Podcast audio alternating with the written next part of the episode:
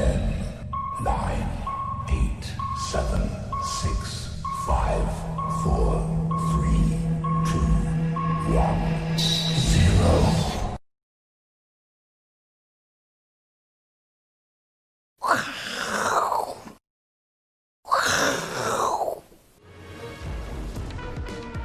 欢迎收看，我是金钱豹，带你了解金钱背后的故事。我是大 K 曾焕文。首先欢迎三位现场的与谈嘉宾，第一位是资深媒体人阮慕华，第二位是我们的好朋友赵立哥，第三位是财经 V 怪客 Vincent。好，我们看今天台北股市大跌哦，不过呢，先跟大家报告一下，这个最近哦汇率走势呢，其实很明显。我们先看这个，不管是离岸人民币或者是在人民币哦。最近都呈现一个强升的情况，所以之前呢，Vincent 有提醒大家，这一次美元的反弹哦，应该哦会比大家想象中的弱。果然呢，这个美元走弱之后呢，哎，这个不管是台币啊，还有这个亚洲货币呢，最近哦这个升幅都蛮明显的哦，这是一个未来长期投资的趋势哦，美元会走弱。那当然，今天呢，台北股市受到 MSCI 权重的一个调整的关系哦，中场呢是大跌了一百三十七点，今天是一个开高走低的情况。那最后一盘呢，是花了四百七十亿，杀了三十九点。那如果我们先从日线来看的话，日线的话呢，大家一直想说一三零三一什么时候要过？结果呢，我们在股市中常讲，这叫做第一次叫做一鼓作气，第二次呢，哎呦没过再而衰，没想到第三次呢，哎三而竭哦。所以呢，短线日线上呢，确实哦冲了三次没过关之后呢，现在呢多方再重新拉回做一个整理。不过今天刚好是八月份的最后一个交易日哦，我们来看一下月线。月线刚好收了一个十字变盘线哦，所以接下来的行情呢，可能下个月哦，这个九月份开始哦，波动会比大家想象中来的更大。不过呢，今天台积电拉回哦，其实并不是坏事，因为台积电虽然拉回，不过台北股市今天有高达五十二档的股票涨停板，所以台积电休息，让出了一些空间，让其他个股可以涨，这是好事。不过呢，也代表这个行情的操作难度越来越高。我们刚刚讲这个行情哦，真的很难操作。这行情呢，就跟风筝一样。我相信呢，这个六日哦，大家都被这个视频给这个刷屏了。因为这个小女孩啊，哇，真的有惊无险啊。这个飞到半空中之后呢，幸好她是安全的降落。所以木华哥，不是每一个投资人哦，都像这个小女生一样这么幸运，可以有惊无险。因为现在的行情哦，你看不管是美股啦、台股啦，其实哦，最近的波动越来越大。对，所以呢，这个、哦。投资朋友，你要想清楚哦，你有像他这么幸运可以安全降落吗？所以呢，接下来哦，资金控管一定非常非常的重要。那另外从消息面来看的话，其实哦，这个莫老哥看到这个可能也有点有点开始紧张了，有点错，因为对，有点错啊哦。川普的民调突然急升啊，哎，急升之后呢，哎，可能哦，川普搞不好有机会这个胜选哦。所以麦当劳还记得吗？哈，记得，请大家吃麦当劳。那这个变化当然还是很大。那另外呢，这个 TikTok。中国大陆的商，哎，是商务部吧？突然说说，哎，要不要让它卖给美国公司哦？是由中国大陆来决定，因为这是这是大陆企业，所以这变化也很大。那另外呢，大家一直担心说疫苗赶快出来就会没事，可是呢，这个二次感染哦，听说这个病毒也开始有一点点变异，所以疫苗即使在川普希望在选前之前出台之后有没有效也不知道。那当然呢，上礼拜也很重要的事情就是安倍的这个闪辞，不过这个日本股市反而没有跌哦。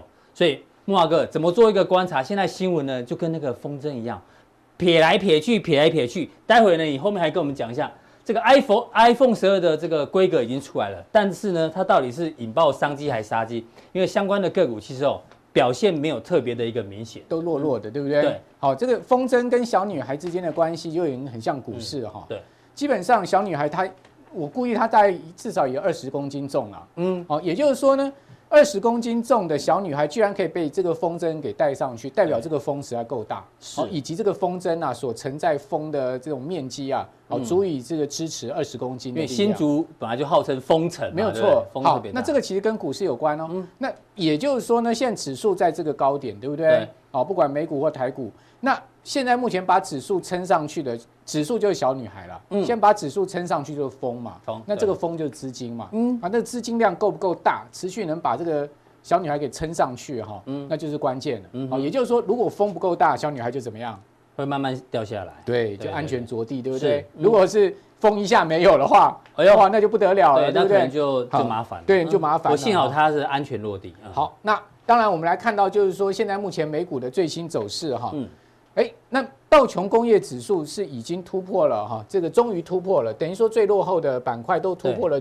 这个今年初的点位了，是跟全年翻正了啦，而且已经挑战缺口了。对，它挑战缺口，但是它并没有去突破哈这个历史的高位。是好，那道琼感感觉起来最近是有风的，好，就慢慢把它这个指数往上推了哈。那当然风更大是美国科技股，嗯，好，那我们今天特别要去关注什么呢？因为今天八月三十一号啊，美股最后一个交易日很关键，嗯，道琼要改变三档成分股，然后呢，特斯拉一拆五，一拆五，然后呢，苹果一拆四。都在今天发生，嗯，好，所以说呢，今天这股风会不会把美国科技股吹得更高？嗯，好，以及呢，道琼这股风能不能把道琼指数吹得更高？今天晚上非常关键，是，好，所以我们今天就来跟大家解释一下，哈，跟分析一下我们讲的这股风了，哈。那苹果各位可以看到，哈。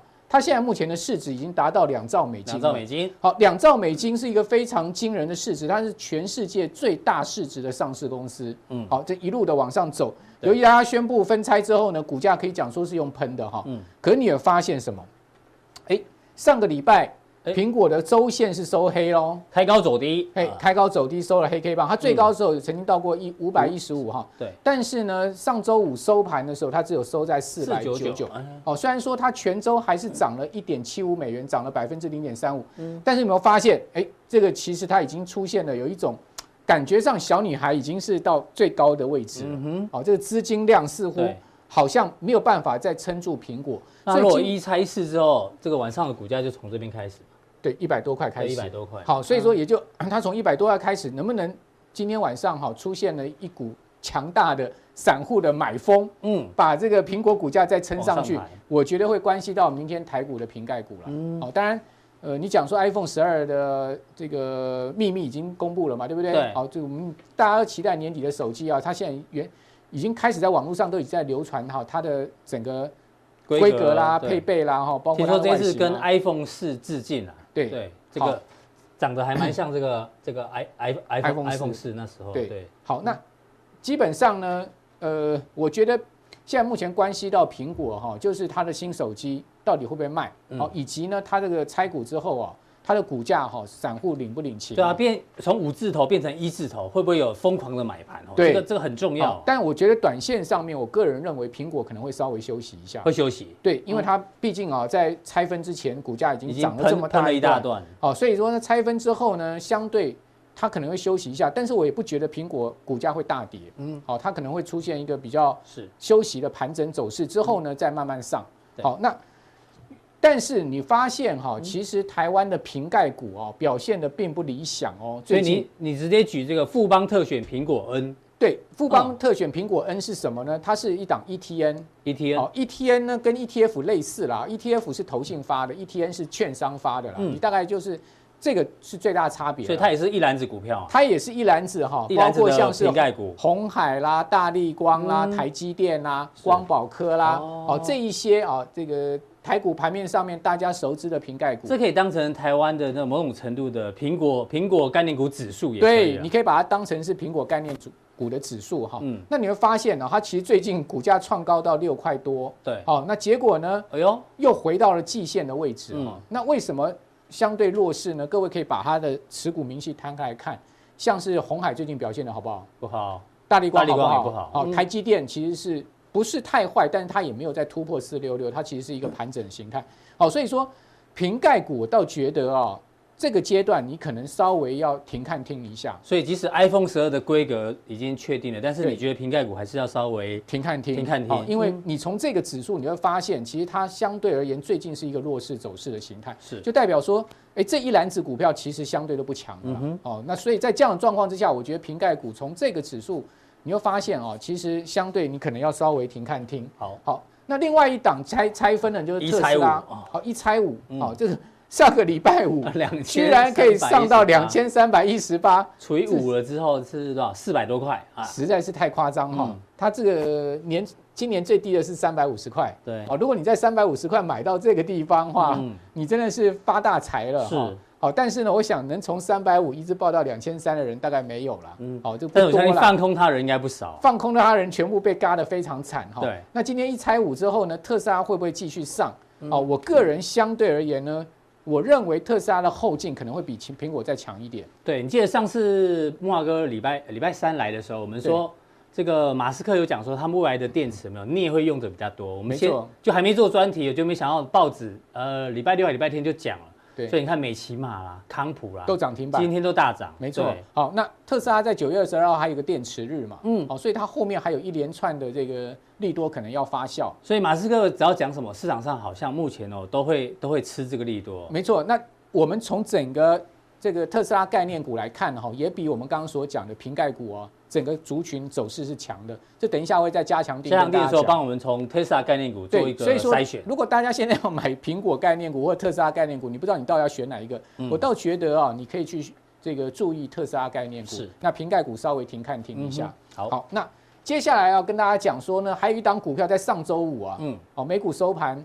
也创历史新高的就是 NVIDIA 哈，它的股价是收涨了四趴多，嗯，那股价已经来到了五百二十五块钱了，嗯，好，那现在目前美股啊，呃，分析师看 NVIDIA 市值有可能会到五千亿美金，五千亿美金，那五千亿美金大 K，那就已经是比啊这个台积电市值还要高很多了，那代表说，如果真的到五千亿美金的话，NVIDIA 可能还要再涨二十趴了，再涨二十趴，对啊，几乎再涨二十趴，就是到六百块以上哈，好，那。各位可以看到，NVIDIA 今年最低价是一百八。十，它从一百八一路往上涨，而且持续的见回不回的沿着月线走高啊，哦，这个形态可以讲说是非常强。对，哦，那它今年也马上要推出新的 GPU 了，嗯，哦，所以说我觉得 NVIDIA 的概念股其实可以注意，尤其是最近哈，它的一些概念股啊，这个出现了拉回啊，其实大家可以注意逢低的买点，比如说法人买很多的维新，维新，哦，维新，你会发现它创了一。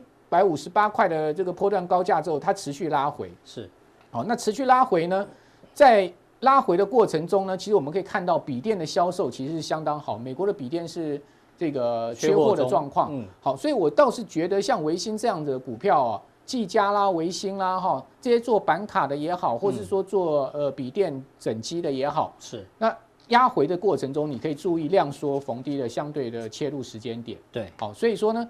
呃，跟随到 NV NVIDIA 的概念股呢，其实我觉得后面啊，大家还有的这个可以持续的在操作的空间了哈。那另外今天还有一个非常大的消息出来，伊藤忠商事。今天一早哈，美美股上面最大的消息就是巴菲特九十岁，他终于在出手买股票了，而且这一次一买买了五家日本大商社的股票。对，好，那其中一家是喝饮料行常看到有这个这个这个。呃，伊藤忠商事里面的品牌，但它它的事业体很大，对，它事业体很大。你要指大的贸易商，这一家商社已经一百五十年历史了哈，是日本这个相当大的一个贸易贸易商了哈。对，那它的投资脚这个脚步也很广，比如说日本的第二大这个连锁超市就是全家哦，它是全家的大股东，它是全家日本全家的最大股东哦，它占比是百分之五十点一。然后最近的新闻说，伊藤忠准备把全家。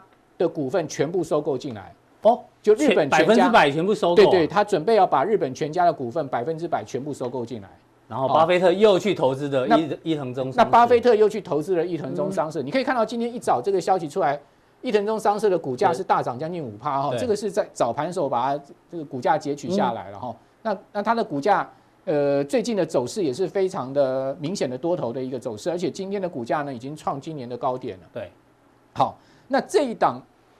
股票哈，或者说这家公司啊，其实跟台股也有关联哦。哎呦，啊，我们刚刚不讲日本全家吗？对，它其实也是台湾全家的最大股东。大股东，哎，台湾全家百分之五十的股票呢，五十的股份呢是在伊藤忠商社里。所以全家便利商店某种某种程度也变成巴菲特概念股，对，变成老巴的这个相关的投资标的。虽然说巴菲特买不多了哈，大概就是买这五家商社大概百分之五的。百分之五，嗯，哦，可是难保巴菲特会持续收购。这个日本的这些商社的股票，那我觉得还有另外一层意义。对啊，巴菲特为什么突然要买这些买这些公司？对，你有没有发现巴菲特最近的动作很多？嗯，哦，他除了买这些日本的商社以外呢，他另外也去买了金矿股。金矿股对，巴菲特过去不是这个狂批黄金的人吗？嗯，他为什么最近又买金矿股？同时呢，又去买了这个日本的股票？那你也知道，日元的汇价波动也很大。嗯，难道巴菲特不担心日元汇价的波动风险吗？对，好，所以从这些角度，我们综合出来一件事情，就是巴菲特其实看坏美元的。他觉得美元会走弱，对，他觉得美国联准会这样印钞，好，这样子的所谓无限 QE 呢，终将导致啊这个美国的资金外流，然后呢终将导致美元持续的走弱，是。哦，那再加上最近又宣布了所谓的平均通货膨胀目标，对，哦，那允许两趴的通膨甚至更高更久的时间，所以在这样的状况之下，长期宽松之下，巴菲特他开始做呃他的持股部位调整，没错，要找这种有稳定现金流的公司，啊，对，然后呢？嗯跟随着巴菲特的脚步，我们其实也可以去思考类似的投资策略跟方向嘛。所以你是不是要布局一些呃相关贵金属的投资呢？哈，黄金啊，哈这些的投资，你是不是要去买一些啊相对这个高值利率而且稳定现金流的公司呢？哦，那这个就是巴菲特啊在这个阶段下面给大家的一个投资密码跟线索。是，好，非常谢谢慕驊哥带来的这个分享。他提到包括是。瓶盖股呢要稍微停看停，不过 Tesla 呢还有包括 NVIDIA 概念股可以做一个留意。那相关的 Tesla 概念股呢，请锁定我们的加强錠。好，再来第二位来宾呢，要请教到赵力哥。赵力哥，这个华为的事件，我们还持续做一个关注，因为确实对于盘面上影响很大。像今天的经济日报头版啊，当然这个消息大家之前就有在追踪说，因为华为的 d a y l i g h t 是九月十四号，对，所以呢，现在大家疯狂的这个赶快。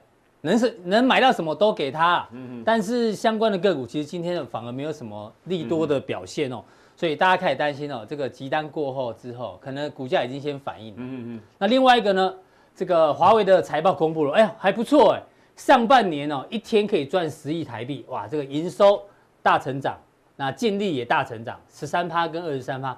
不过大家开始担心，万一九月十四十四号之后，嗯，它下半年的获利哦，财报可能就没有想象中的来得好。嗯，而且呢，这个对手机产业呃产业最敏感度最高的小郭郭明奇哦，他发了一个报告，天风证券嘛。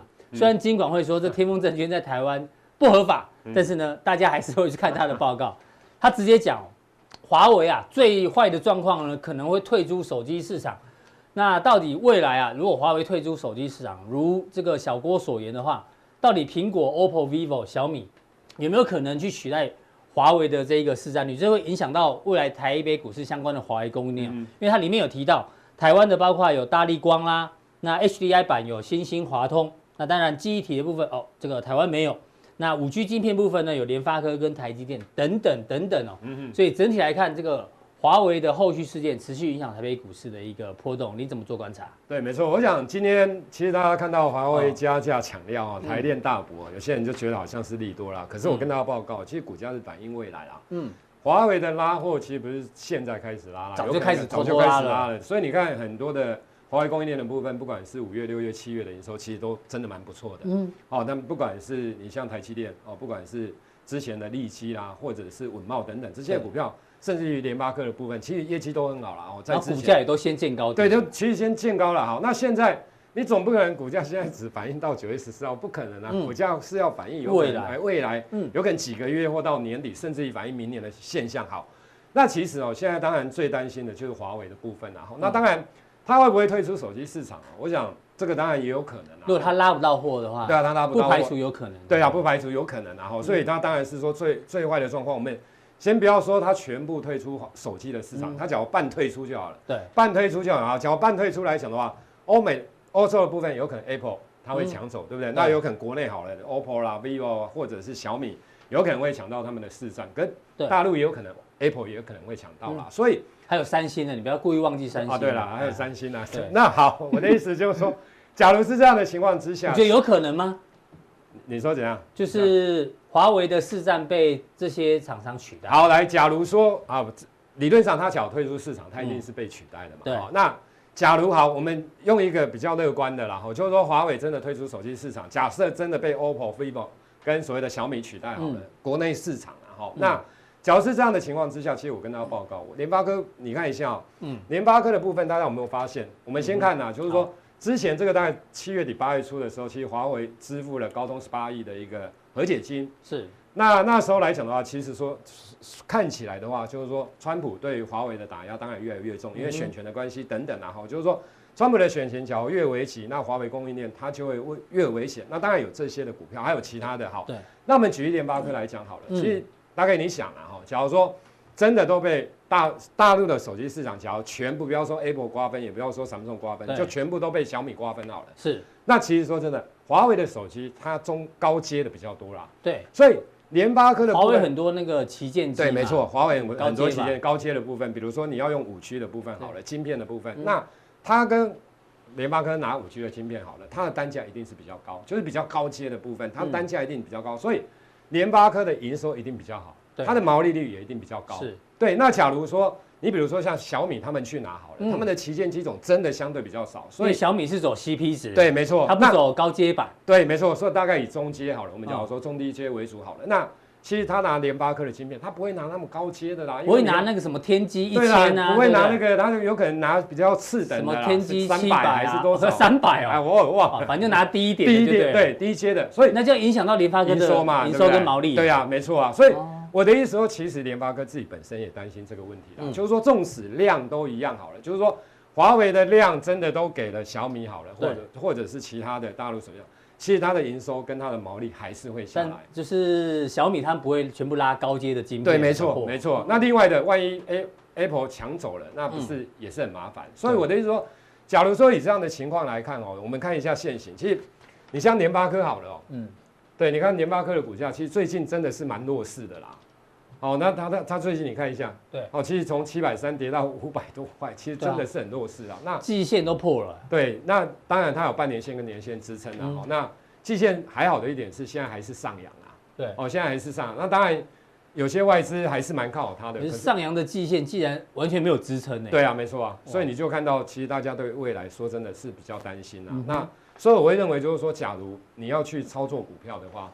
其实这一块来讲，因为我个人认为哦，其实你不要说九月的营收一定相对一定不好，嗯，因为你除非华为的部分，就是说美大陆的美美国的部分，其实对华为的制裁减缓了，但不太可能，不太可能，因为要选举了嘛，对，所以假如是这样子情况之下，你可以先预知的九月之后的华为一定不是九月之后的一个联发科相对一定会不好，嗯，那你纵使要好，有可能搞不好等到明年第一季是。哦，我想是这样的一个情形，那你看。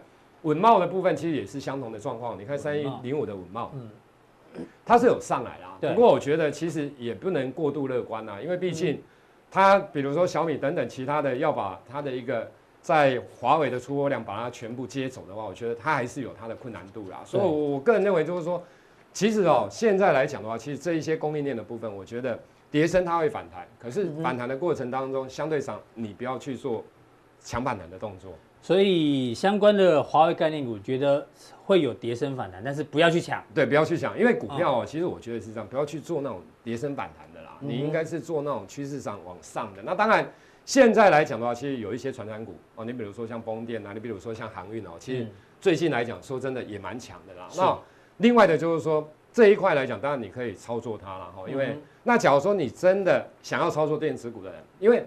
其实我的想法逻辑是这样，因为你现在去操作船产，有些真的涨很多了。这一波段的船产，不管航运，不管其他的风电，其实涨很多。嗯，那涨很多的状况之下，有可能你去追一下的话，相对上来讲，短线上或许会被套牢的机会它是比较。产业趋势是向上，但是呢，接下来就是操作技巧。对，操作。怎么做切入？对，没错，你要有可能要等量缩拉回整理。那传染股不可能一直涨嘛？那搞不好它量缩拉回整理的时候，电子股它有机会串起来了啊，只是说。因为刚刚提到的，因为华为供应链或红色供应链这一块，确实让电子股最近很多的股票出现回档修正，所以大家会在这个氛围当中，现在大家我会觉得电子股好像都不能买啊。可是假如说以长远的角度来看的话，我觉得，嗯，只要八月营收、九月营收，甚至到十月营收，对，还有机会创高的，然后跟所谓的哦，不管是华华为供应链或红色供应链没影响的，嗯，我觉得相对上来讲。哦，就可以值得来做特别的一个留意的。好，所以赵立哥待会从加强地要跟我们讲说，八月营收表现比较有机会的个股，让大家做一些参考。对，好，非常谢谢赵立哥。再来呢，要请教到 V 怪客 Vincent。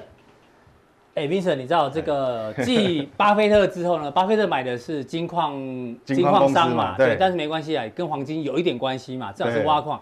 现在连桥水基金的打理哦，我们先讲结论哦。他呢，现在也开始买入黄金。对对对，好朋友嘛，对，我认识他，跟在你的后面，只是他不认识我。是是。哎，怎么这些大师都在你喊进黄金之后呢，开始一一跟你跟你一起这个方向一样？其实，呃，其实这个有。他们也很无奈，因为大部分的这些有名的这些 fund manager 哈，这些基金经理其实都没有料到今年没有人知道说美股还可以一路创新高，这个是真的。对，我们来讲一下这个消息哦，就达里欧他的这个绩效啊，最近不太好，为什么？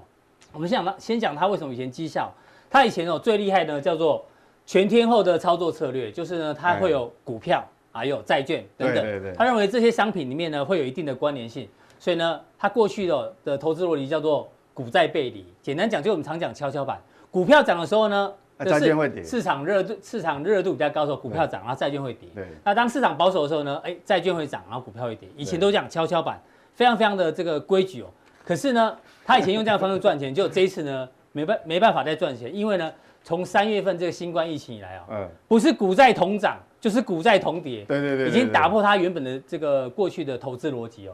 所以，我们这边有张图啊。过去呢，其实股跟债的这个相关系数，也就是说，如果是股债它是背离的话呢，是在零轴的下方；背离的话就是负相关，那是可以赚钱。达里欧曾经用这样的方式赚钱，对。但是呢，这一次哦，就是新冠疫情改变了所有的这一个对这个市场的生态，对市场结构都，再加上 FED 撒钱之后，完全就改变了。对。所以呢，他现在呢，糟糕，我的股债背离这招失灵了，所以呢，才开始把。黄金的比重也放进去。那讲到，因为他是基金经理人嘛，其实很多基金经经理人哦，尤其部位大的，他们本来就会有股跟债同时做一个配置。那如果现在股债背离的话，会对于市场上资金上面有哪一些影响？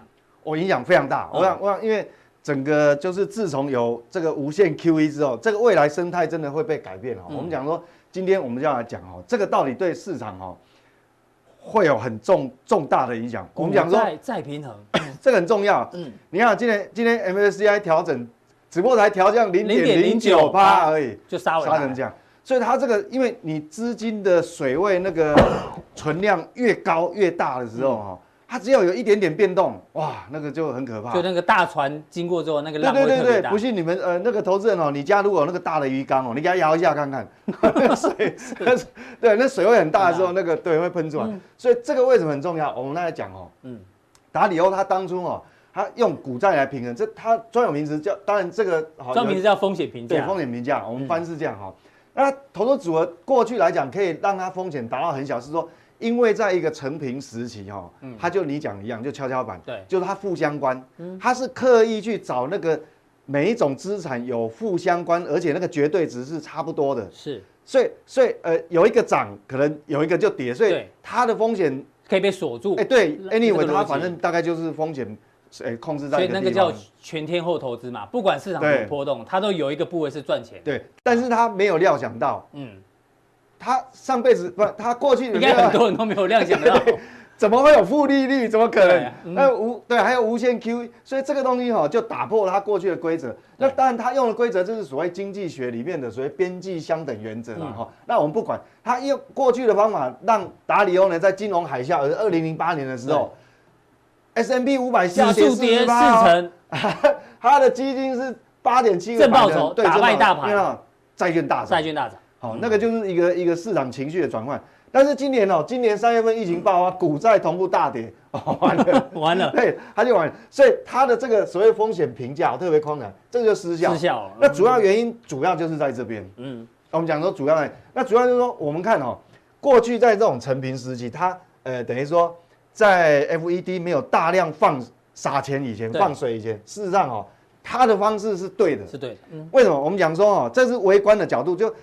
当没有什么大事件发生的时候，市场是跟风险涨跌是跟风险偏好有关，所以风险偏好就是说，大家大家现在市场很乐观，就股票就资金就拿去买股票，股票涨。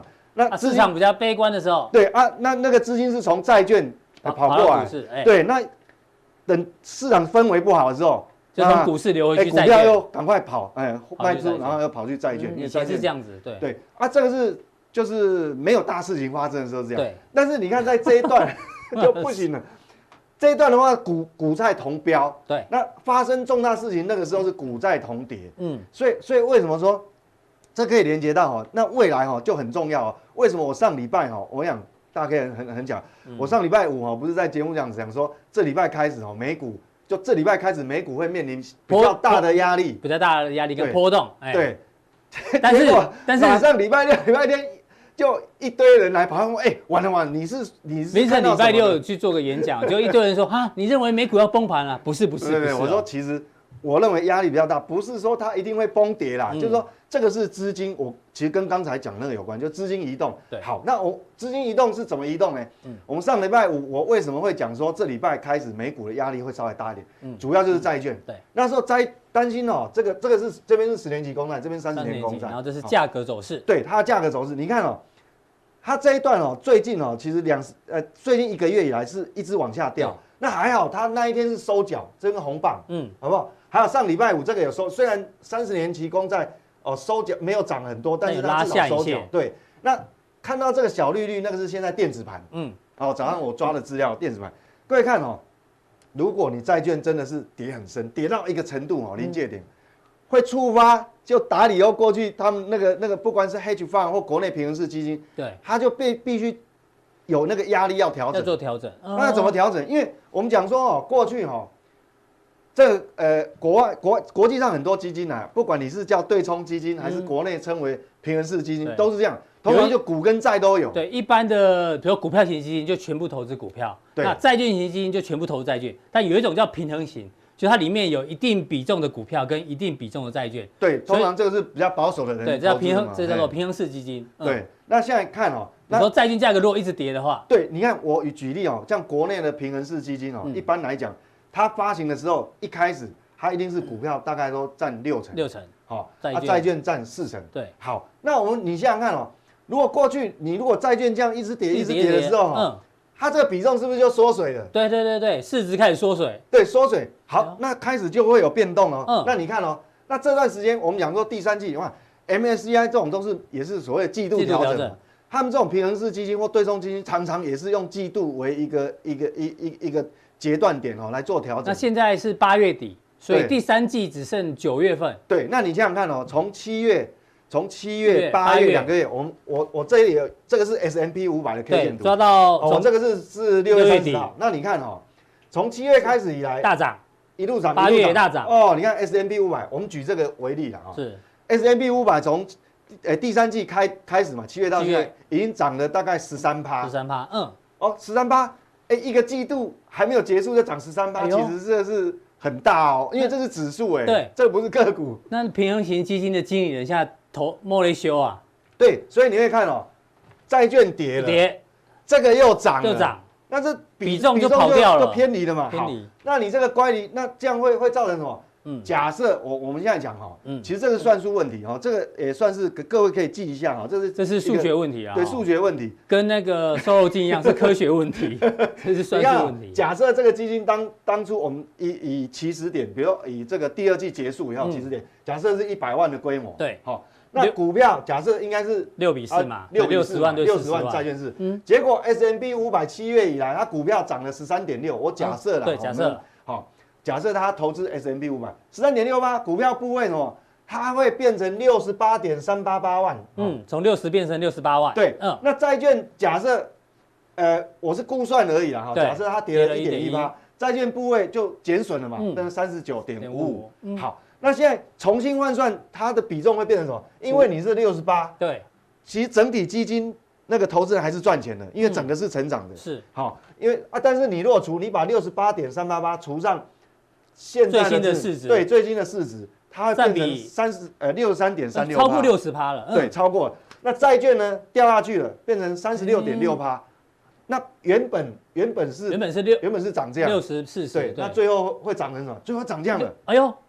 那所以这样就违背平衡型基金的这个，所以他必须，当然有些基呃基金经理人有呃，但他们有一定的 SOP，不，我不知道每一家的规定是怎样。有一种可能就是说，我到呃这个季就这个月底，对，我再一次做调整，可能是九月底一次调整，就像 MSCI，或者是，但是有些基金经理人他可能是在这个月月中就调整，甚至于这个月月初他可能就，因为他不愿意挤到那个最后，因为怕怕会影响到那个波动。对对对对，那你想想看这怎么调整？当你要调回六十，这个要增加到四十，四十，那你想想看，你是不是要调整很多股票要卖出去，要获利了结一些，要获利了结。这边。对，那这个转一点钱来这里。那我们要知道，全世界类似这种，不管对冲基金还是平衡基金，那规模大到不得了啊！是，那只要有五千亿美元做这个动作，真的，我跟你讲，哇，那个波动就哎，对对对，所以你看嘛，我们今天 MSCI 不过才调降零点零九趴，就啥的。所以说，我说这个各位要记住嘛，说这个东西哈，有时候也是会干扰我们的市场。所以我我为什么上礼拜讲说，哦，诶，这诶就是这礼拜开始。美股的波动比较大，哎，压力会稍微大。平衡式基金可能要做一些调整，但是它不是说它一定会崩跌啦。嗯，好，因为为为什么？因为它不一定崩跌嘛。你只要这个哈，我们讲说只要 FED 这个放水放的速度够快，对，那有可能是不一定是这个股票要跌啊，搞不好是债券涨回去啊。是，哎，部位嘛，不，这是这是总量的关系。但是我们看它目前 FED 这个撒钱的速度没有很快，它还在撒，但是是是比较缓的哈。嗯，所以我们接我们才会看到说。哎，接下来才会讲说这个，哎，美股哈，从等于这个月啦，我也不知道说他们什么时候去调整。是，但有这个可能性要留意。对，所以这个要留意。嗯，那因为这样的关系，所以我哈，等一下在我们这个加强力个人对加强力个人在操作的时候，嗯，跟跟着这个也有关系哦。我想这个调整也是对投资人，因为投资人常常会有一个毛病问题说，第一个赔钱他还害怕，是，但是赚钱他也睡不着。为什么？他老是会来问说。到底什么时候开卖？嗯、我想等一下针对这个，我们用一个很好的方法来帮投资人解决这个这个这个操作部这部位在调整的这个方法是很好用。好，非常谢谢 Vincent 哦，Vincent 就提醒大家，不是美股要崩盘，是。股跟债有一些这个基金经理要做调整之后呢，会让市场的波动变大。那如果一档股票呢，哎，你是获利当中的话呢，Vincent 待会哦在教学的部分要教大家移动停利法，叫做 Swing。到底 Swing 是什么呢？请锁定我们的加强錠。那我们今天浦东店到这边，大家记得一定要按赞，拜托按赞之后呢，可以让我们的这一个能见度变高。顺便留个言哦，这个不管喜不喜欢，都帮我们留个言。那我们待会更重要的加强店马上为您送上。